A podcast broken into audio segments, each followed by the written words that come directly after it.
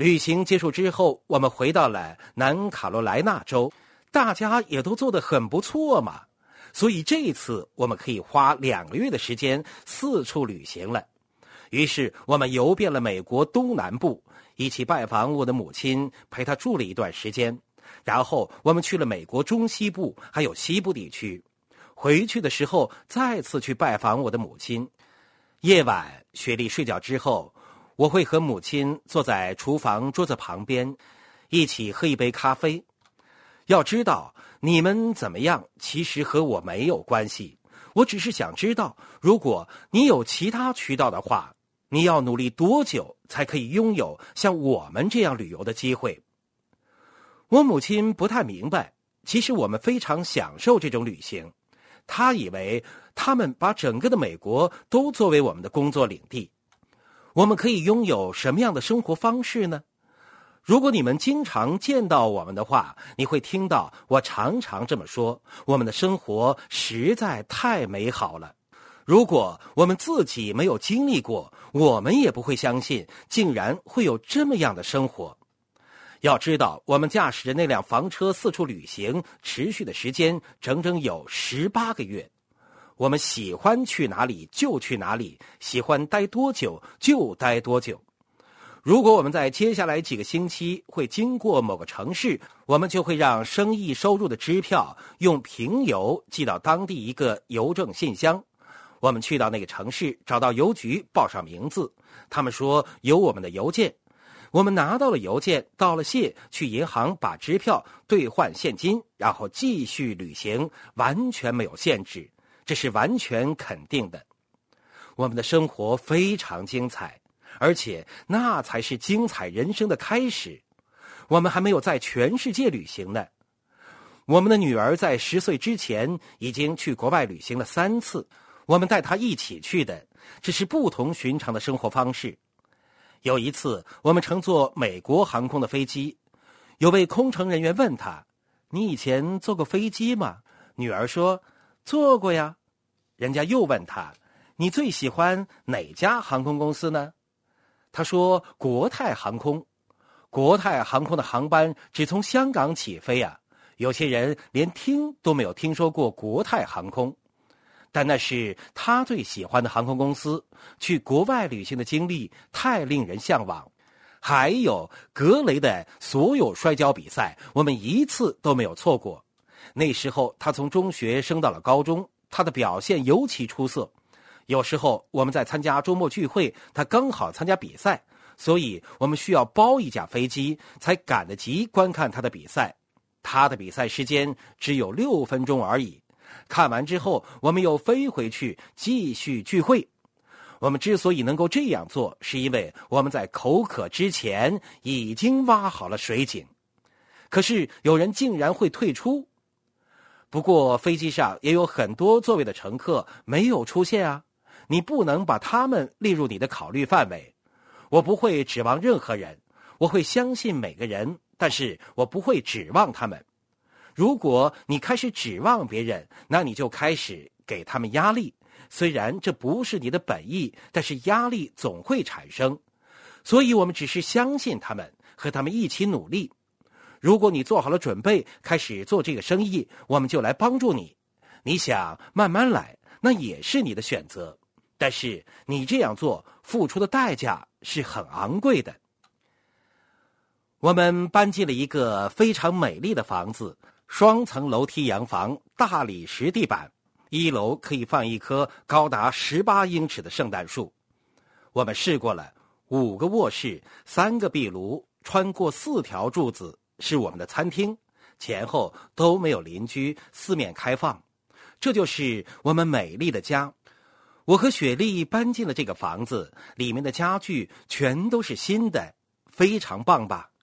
有些家具是我们自己定做的。我问雪莉：“如果你还有另一个梦想，那是什么？”她说：“我想有一个马场。”我说：“是吗？”然后我们就开始寻找马场了。我算了一算，为了买一个马场，我们得卖掉我们买的第一个房子，我们也要卖掉现在住的房子，这样才有足够的钱支付购买马场的首付。因为马场是非常昂贵的。我们说好吧，我们会想到办法的。过了几年之后，我们终于找到了想要的马场，也是我们今天居住的地方。我们去看了一次，觉得非常喜欢。我说就是他了。在过去两年里，我们不断的发展这个生意。到了那个时候，我们积累足够的资金，所以我们两所房子都不用卖，也可以支付马场的天价首付。在口渴之前，我们先挖好了井。我们开始商谈购买马场的事情了。我们当然希望价钱能够降低一些，也希望其他条件更有利于我们。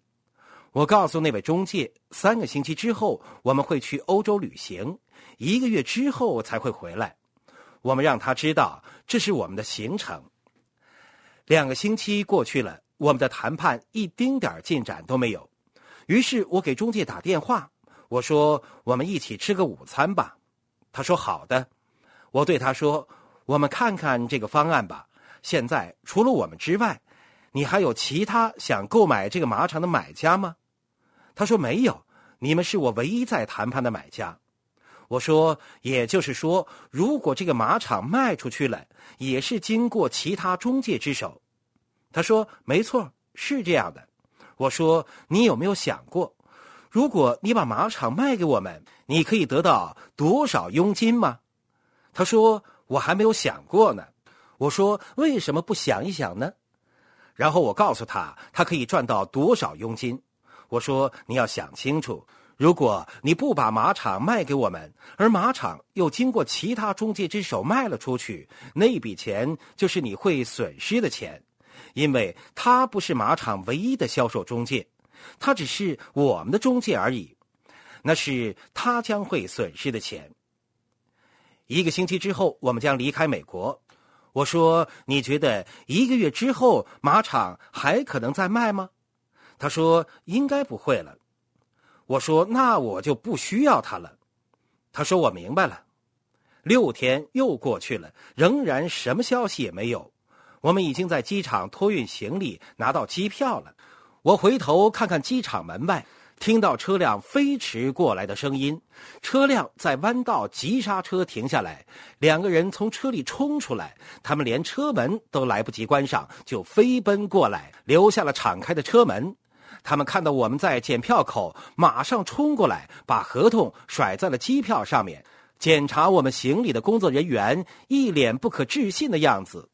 我们的中介打开合同，一条一条的跟我说：“好吧，他们只能让步到这里，这是首期的金额，这是他们的极限了，他们没法再降低价格了。这一条他们无法同意，但是他们可以做到这条，还有这一条。”就在登机口，我们还在托运行李。他们对我说：“我们成交了，恭喜你买了一个马场。”在那之前，我们因为要去欧洲旅行而感到非常兴奋。签了合同之后，我们又开始期待从欧洲回来了。在我们给人们讲计划的时候，在我们经历各种高低起伏的时候，在我们感受兴奋和失望的时候，我们怎么会知道？有一天我们会买下一个马场，我们怎么会知道呢？未来会发生什么？你是完全无法预知的事。最近我读了一本书，书上说，你听到别人说这是很糟糕的事情，你会遇到这样的人的，他们会说：“哎呀，这真是太糟糕了。”如果你听到这样的话，我希望要有这样的想法。你还不知道呢。如果有糟糕的事情发生的话，在现在看来，事情可能是糟糕的，但是未来会怎样，你还不知道呢。你只需要继续坚持下去。只要你坚持下去了，那你可能会成为他是好是坏的决定性的因素。你要开始改变思维方式。是的，现在看起来是很糟糕，但是现在判断最终结果还为时过早。最后，我想你们记住，我希望你们对自己承诺，不是为了我，不是为了你的推荐人，也不是为了这个生意。我希望你们为自己做出承诺，从现在开始到八月三十一号之前，你将竭尽所能，使出浑身的解数来建立这个生意。成功不会偷偷摸摸的在背后偷袭你，你必须对成功发起攻击才行。你要倾尽全力，使出每一根手指的力量，咬紧牙关，把自己所有的力量都发挥出来才行。不要担心结果是什么，你可以寻求帮助，可以向领导人咨询。无论如何，你要全力以赴，坚持两个星期。在两个星期结束之后，你现在对自己做出承诺。我现在不会想九月份的事情，但是我还是要做出承诺，在九月份的三十天内，我也将竭尽所能，使出浑身解数。无论发生什么事情，不管是好是坏，是成功还是失败都没有关系。我将继续保持专注，充分把握我手中的生意机会。为了使我自己的梦想成真，我会竭尽全力坚持十五天，然后再坚持三十天。做到这些其实并不算多，真的不算多。但是如果你听从那些在意你的人给你提出的建议，你也竭尽全力，并且从中学习，保持专注。如果你能够这样做的话，我无法不相信，在四十五天之后，你的生意将会产生巨大的变化。